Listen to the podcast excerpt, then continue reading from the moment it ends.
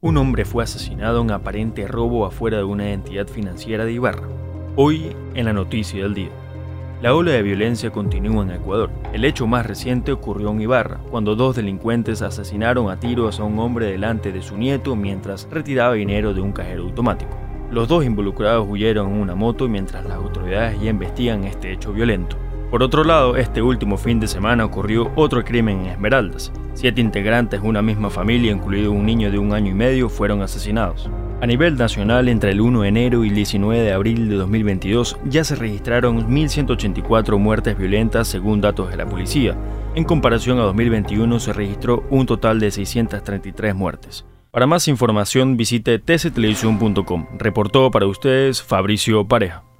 TC Podcast, entretenimiento e información, un producto original de TC Televisión.